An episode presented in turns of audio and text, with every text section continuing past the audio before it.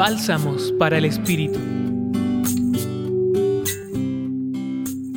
En el Evangelio de hoy se nos invita a tener cuidado con los falsos profetas y a reconocerlos por el fruto de sus acciones. Esto manifiesta una llamada a estar atentos para distinguir en nuestra vida esas falsas voces o invitaciones vacías que bajo apariencia de bien pretenden engañarnos y convencernos de actuar de acuerdo a criterios muy distintos a los de Jesús y su Evangelio. A veces estas llamadas, no tan claras, vienen de nosotros mismos, de nuestros propios deseos e intenciones. Otras vienen de afuera y nos llegan por diversos medios, una lectura, una noticia o una conversación con alguien. Para el reconocimiento de las falsas voces, hemos de prestar mucha atención y discernir qué tanto éstas nos conectan con la propuesta de Jesús. Un criterio de distinción puede ser el sentimiento que dejan en nosotros.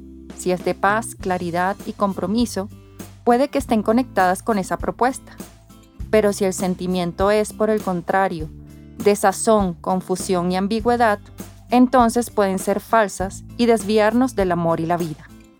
Se trata, pues, de un ejercicio constante de examinar, de estar en actitud de escucha para reconocer, dentro y fuera de nosotros, los signos de las llamadas provenientes de auténticas búsquedas, movidas por las actitudes y valores de Jesús y su Evangelio.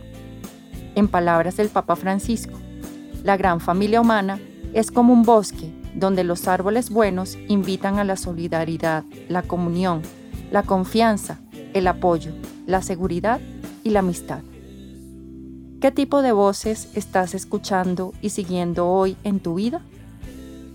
Te acompañó en tu reflexión Mariela Marcano del Centro Pastoral San Francisco Javier de la Pontificia Universidad Javeriana.